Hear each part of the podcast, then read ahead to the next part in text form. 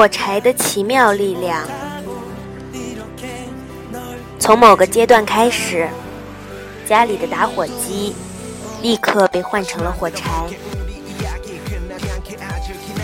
一是因为任何吸烟的朋友来家里之后，都会拿着我的打火机说：“耶，好有趣的样子。”然后顺利的顺走了，拍拍我的肩膀，留下我一肚子怨气。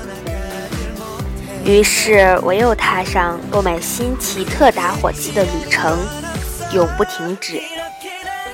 二是搬家的时候，阿豹他们为了庆祝我红红火火，送了我很多火柴。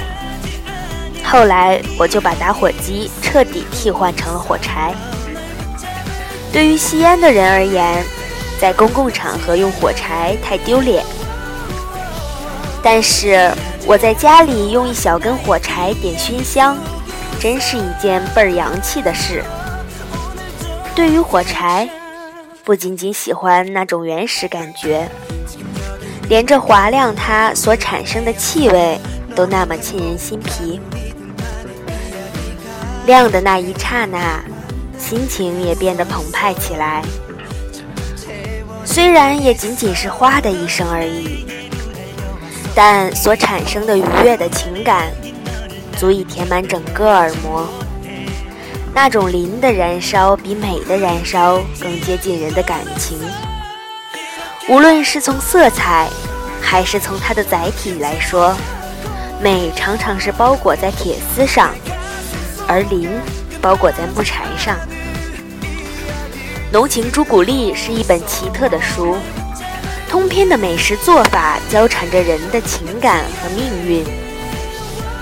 里面有一段是这样写的：“磷本是从大量蒸发的尿液中提取的，每个人的体内都有制造磷的物质。”祖母说，每个人出生时。心里都有一盒火柴，但是我们自己不能把它点燃，就像实验室里我们需要氧气和蜡烛来帮忙一样。氧气就来自你所爱的人的呼吸，蜡烛可以是任何音乐、爱抚、言语或者声音，总之是一切可以点燃火柴的东西。一根火柴点燃后，我们有一会儿就沉醉在一种强烈的情感中，我们的心里激荡着融融的爱意。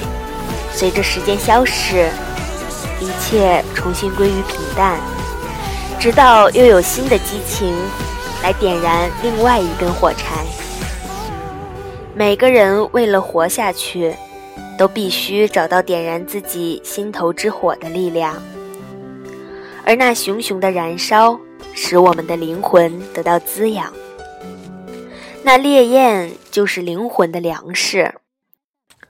如果一个人没有及时找到点燃心头之火的力量，那盒火柴也会受潮发霉，那时就连一根火柴也划不着了。这个理论写的真是奇妙。所以也就不难解释另外一个我自己的疑惑：所有的宝石里，为什么只有祖母绿，而没有妈妈绿、姐姐红、妹妹蓝、爸爸黑、祖父紫之类的宝石？因为祖母说出来的话一般都比较有含量，所以才有一款叫祖母绿的宝石。我估计，我小时候如果这样解释，我爸会一枪把我崩了吧？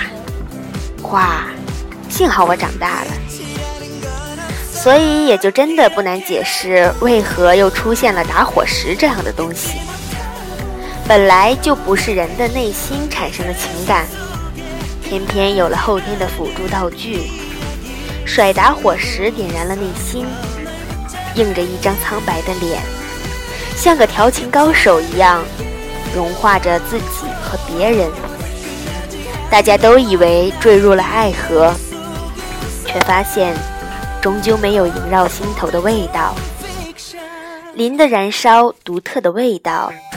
那是人的身体燃烧出来的情感，后来又产生了伟哥，那是成就男人的辅助工具。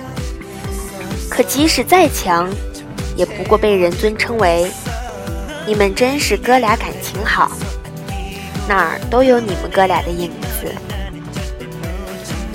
后来，后来，睡觉不够，有了红牛。后来。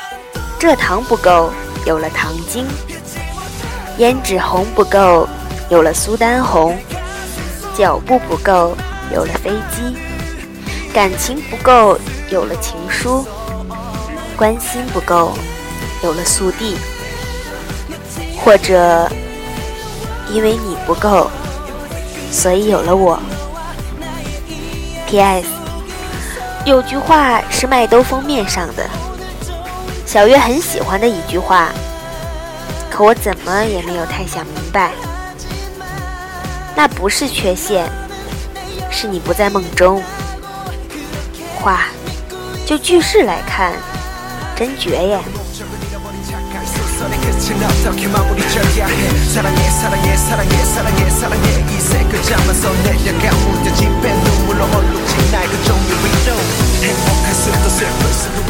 写的真棒。连着最后小月喜欢的那句，我终于明白意思了。因为有一天我也在想，为什么梦里所有的一切都顺理成章，而清醒之后漏洞百出呢？之所以我们觉得很多事情有缺陷，那是因为我们不在梦中。这句话，小月比我早三年明白。你果然是北京卫视最有潜力的主持人呀！